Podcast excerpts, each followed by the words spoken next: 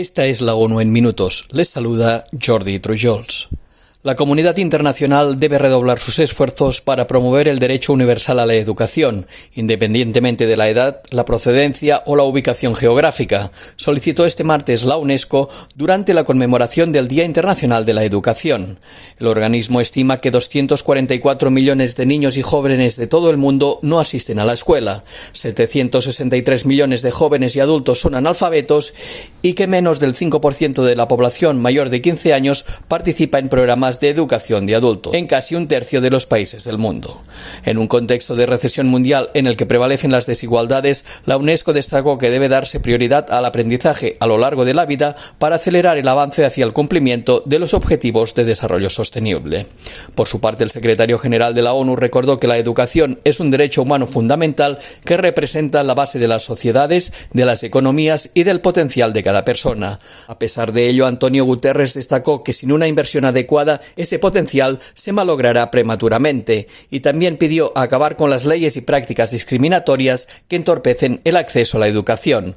En este apartado llamó a las autoridades afganas a invalidar la indignante y contraproducente prohibición del acceso de las niñas a la educación secundaria y superior. La Organización Internacional para las Migraciones documentó al menos 321 muertes y desapariciones de migrantes en el Caribe durante el año pasado, la mayor cifra desde que comenzó este registro en 2014 y un drástico aumento en comparación con la cifra de 2021 que fue de 180.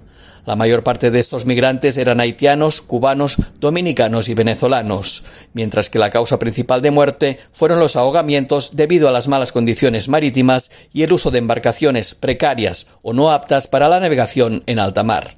Una cantidad significativa de los incidentes se produjeron en las rutas que conducen a los Estados Unidos, las que van de la República Dominicana a Puerto Rico, las que se dirigen desde Haití a República Dominicana y las que llevan de Venezuela a varias islas del Caribe. La organización llamó a los gobiernos de todos los países implicados en estas rutas migratorias a reforzar la cooperación regional y garantizar la protección y seguridad de los migrantes en todas las etapas de sus viajes. Pese a que la pandemia del COVID-19 y otras crisis aumentan la vulnerabilidad a la explotación, se están identificando menos víctimas de trata de personas, señala el último informe mundial de la Oficina de las Naciones Unidas para la Droga y el Delito. El número de víctimas detectadas en todo el mundo descendió un 11% en 2020 con respecto al año anterior, debido al menor número de detenciones en los países de ingresos bajos y medios. La pandemia redujo el número de oportunidades de actuación de los traficantes, pero también puede haber debilitado la capacidad de las fuerzas del orden para detectar a las víctimas. Asimismo, también disminuyó un 27% el número de condenas por delitos relacionados con la trata. Los descensos más pronunciados se registraron en Asia Meridional, América Central y el Caribe y América del Sur. El informe muestra que hay más casos de víctimas que escapan y denuncian a las autoridades por iniciativa propia que casos en los que las fuerzas del orden o miembros de la comunidad y la sociedad civil localizaron a las víctimas.